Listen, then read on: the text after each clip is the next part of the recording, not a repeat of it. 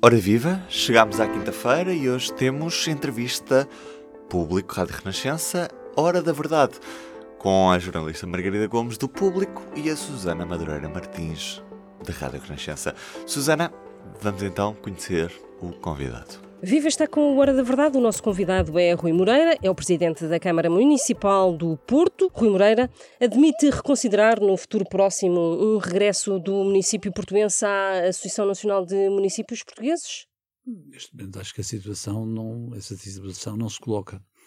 Esta foi uma decisão que foi ponderada, foi uh, avaliada pelos órgãos autárquicos da Câmara Municipal do Porto neste momento não vejo nenhuma razão para alterar aquilo que foi uma decisão que foi tomada e, como digo, foi pensada. Não foi nenhuma birra, foi uma decisão que foi muito ponderada, demoramos tempo a tomá-la e, portanto, neste momento acho que não. E com ganhos, eh, neste momento, de causa, ganhos de causa, neste momento, não faz sentido eh, esse regresso para já? Não vejo que seja útil para nós que tenha qualquer utilidade prática e também não acho que seja necessariamente bom para a Associação Nacional de Municípios. Porquê? Porque acho que se demonstrou que haver uma, uma Câmara que manifesta fundamentada a reserva relativamente àquilo que estava em curso e que parecia satisfazer toda a gente, acabou por alertar as consciências, a consciência, por um lado, do governo, com quem mantive sempre contactos, como, como é sabido, e também da própria associação. E, uh, em alguma ocasião, a Venta, por exemplo, criar um outro organismo uh, semelhante à Associação Nacional de Municípios, mas paralelo à Associação Nacional de Municípios? Não, uh, julgo que também isso não se justifica, até porque só o Porto saiu, houve outros municípios que ameaçaram sair ou que pensaram em sair, mas por uma razão ou outra não, escolheram não fazer. Eu acho que dentro da Associação Nacional de Municípios é bom que, que exista a, a consciência de que uh, os municípios são diferentes muitas vezes nós, nós somos 308 municípios em Portugal uh, e, e, os municípios são muito diferentes, são muito diferentes na sua dimensão, são muito diferentes, não é apenas na sua dimensão geográfica e humana, são muito diferentes até na forma como se posicionam, porque estão numa região ou noutra. Acho que era, que era útil de vez em quando pensar que hum, os municípios, por exemplo, que, que têm uma dimensão uh, como o Porto, uh, tem uma correlação enorme com os seus, eh, com os seus vizinhos. Eh, para dar um exemplo, porque às vezes estas coisas são ditas e depois não são entendidas.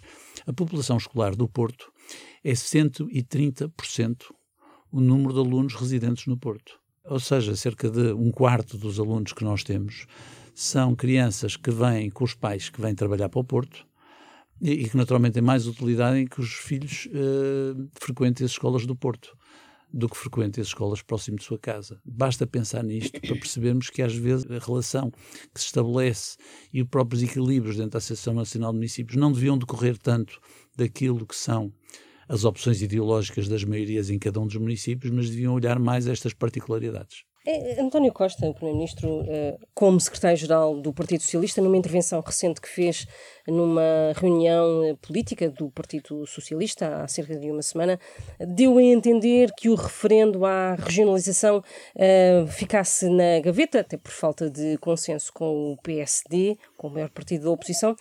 Para si, Presidente da Câmara do Porto, é certo que o referendo não vai acontecer em 2024 ou uh, ainda não é claro o que é que vai acontecer? Olha, nós ontem em reunião de Câmara, ou anteontem em reunião de Câmara, eh, deliberamos por unanimidade todas as forças políticas representadas no Executivo Municipal e foi por uma recomendação proposta do, pelo PS Porto uh, apoiar uh, o, o referendo à regionalização em 2024. Eu, portanto, estou vinculado naturalmente a uma deliberação na qual eu próprio votei para os partidos no Porto, uh, uh, é fundamental avançar uh, com, com a descentralização. E, e, nunca vai haver um bom momento. Se nós estivermos à espera de um bom momento, nunca vai haver um bom momento. Vai ser sempre, haverá sempre quem diga que o momento é mau. Eu acho que a descentralização não vai resolver o problema da regionalização. Eu acho que nós precisamos de uma regionalização, e não é apenas administrativa, tem que ter contornos políticos. Se assim não for, porque vamos lá ver, uma regionalização depende de poder.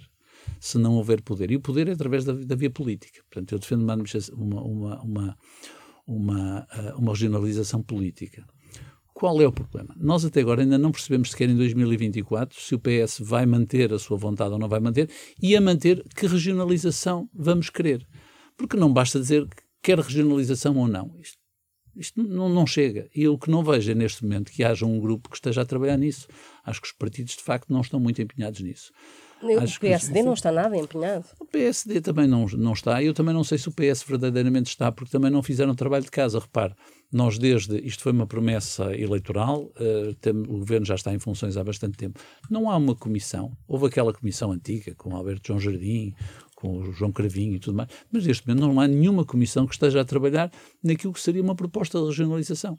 Quais são as regiões, quais são as competências, qual é o financiamento, qual é o poder, tudo isto está por fazer. E na verdade também o Portanto, Presidente da República pode... também não tem muita vontade ah, o Sr. Presidente, da, o Sr. Presidente da República, objetivamente, nunca quis a regionalização. E, portanto, ele só quererá o referendo se achar que o referendo vai resultar num não. Não, não tenho dúvida sobre isso. Conhecemos-lo bem, tenho todo o respeito por ele, mas esta foi a posição dele. Uh, se os partidos de facto querem uh, promover a regionalização, deviam fazer um trabalho de fundo comparado, também aqui usando a academia, percebendo o que é que foi feito nos outros países, o que é que resultou nos outros países, ainda mais recentemente, por exemplo, na Grécia, que tem tantos problemas ou mais do que nós e avançou recentemente para a regionalização, tem salvo erro 11 ou 13 regiões, valia a pena fazer esse trabalho. Depois definir quais são os parâmetros, o que é que queremos regionalizar, o que é que queremos desconcentrar, o que é que queremos descentralizar, como é que isto se repercute no poder político dessas regiões? Como é que se financia? Que impostos é que podem ser cobrados por essas regiões? Que poderes é que vão resultar aqui que vão desaparecer, por exemplo, das CIMs e das áreas metropolitanas? Porque, logicamente, não se pode pensar que uma regionalização vai ser apenas uma transferência de poderes do governo central para um órgão intermédio. Também que tem que haver transferências das autarquias para esse poder intermédio. E, e, esse estudo continua por fazer. Portanto, não, não tem havido uma vontade. Eu gostava muito que a academia estivesse envolvida nisto, acredito muito no valor da nossa academia, não vejo que isso aconteça. E, portanto, fazer um referendo assim é um bocadinho como tirar a moeda ao ar. Provavelmente pode calhar sim ou calhar não. E depois calha sim. E que regionalização?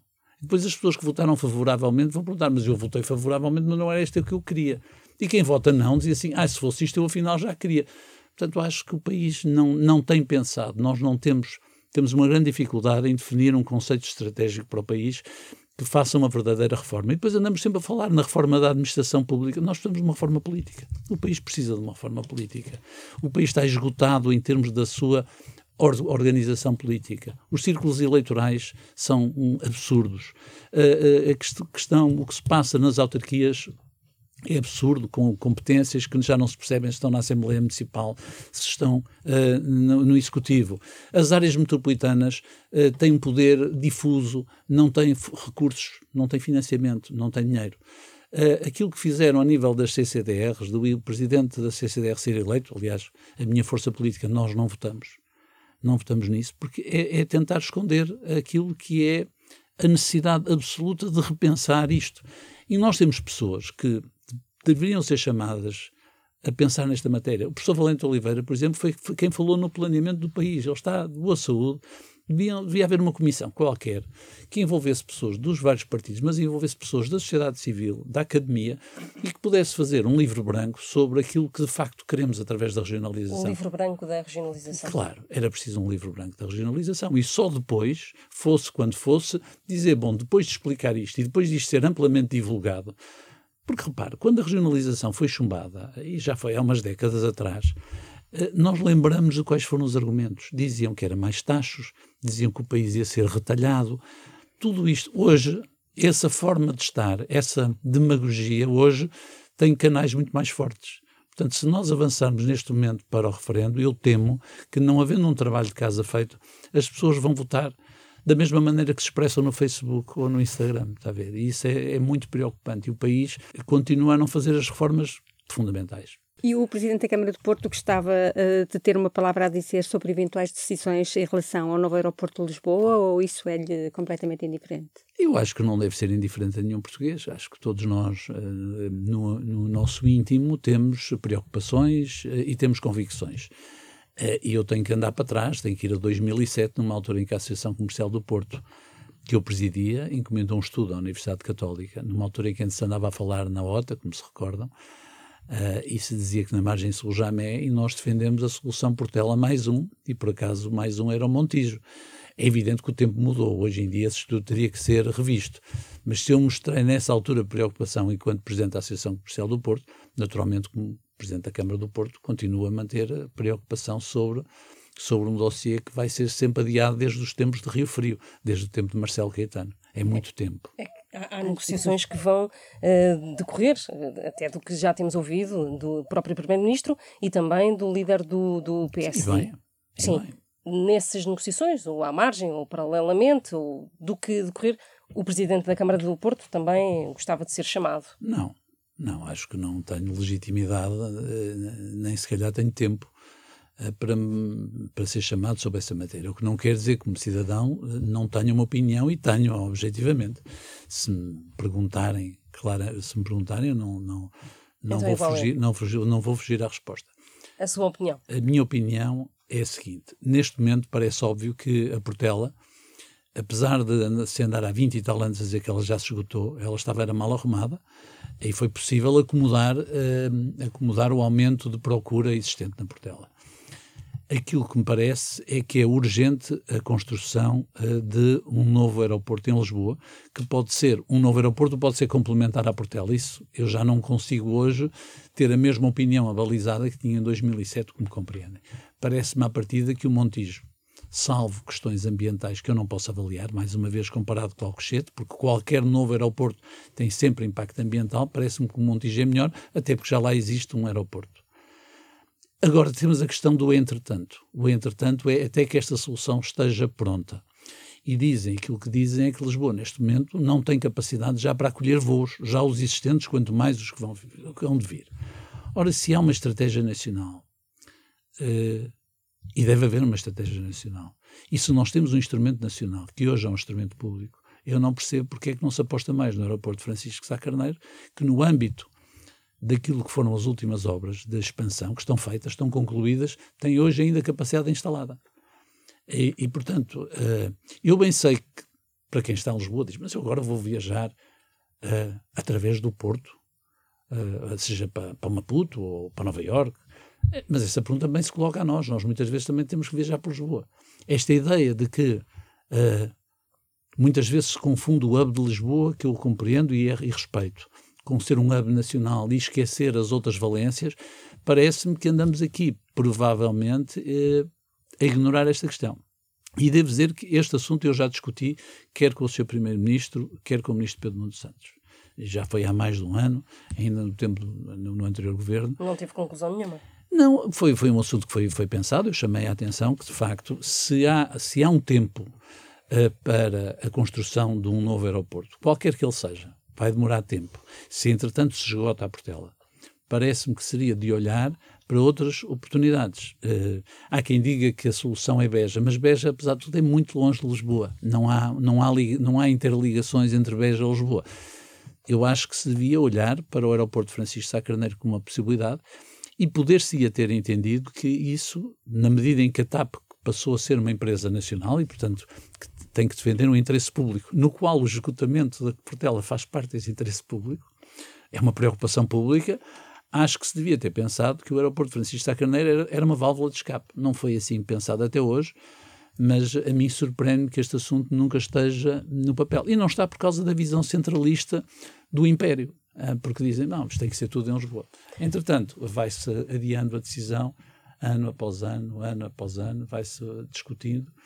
Uh, e, e, não sei em que é que. Em a solução é podia ser assim uma coisa tripartida entre o eixo Portela mais Montijo, imaginemos, com uma opção mais a norte? Eu não digo definitivamente, eu digo pelo menos temporariamente. É evidente que a longo prazo o aeroporto Francisco Sá Carneiro não vai ser o aeroporto de Lisboa. Não, não é isso que eu estou a dizer. O que eu estou a dizer é se neste momento o aeroporto de Lisboa não tem capacidade para albergar aviões, porque é que nós não procuramos que esses aviões escalem o Porto ou escalem Faro? É mais difícil, apesar de tudo, porque tem menos carga própria. Acho que há, temos aqui um recurso que podia ser conveniente, mas isso teria que Como digo, não tenho, não tenho hoje o conhecimento que tinha em 2007 sobre aeroportos, porque entretanto tenho mais coisas com que me ocupar e já não está no, no cerne da minha preocupação. O que me interessa a mim é que o aeroporto Francisco Sá Carneiro, esse sim, está de boa saúde, tem capacidade de crescimento, está a atrair companhias aéreas, estamos, estamos a regressar, já regressamos aos níveis de 2019, não há grandes constrangimentos e isso é um fator de competitividade a nível da região e da cidade. Acho que a nível nacional eh, se devia muitas vezes olhar para uh, os projetos acessórios e para as soluções acessórias. A entrevista completa está disponível no site do Público, em público.pt, na edição impressa desta quinta-feira e passa depois das 11 da noite na Rádio Renascença. Nesta quinta-feira olhamos para aquilo que foi o debate do Estado da Nação na Assembleia da República, com a opinião de comentadores improváveis, e trazemos também as novidades na Feira do Livro de Lisboa, com mudanças nos stands de exposição. É para ler mais em público.pt, ela está na edição impressa. Eu sou o Ruben Martins, do P24. É tudo por hoje. Até amanhã. O público fica no ouvido.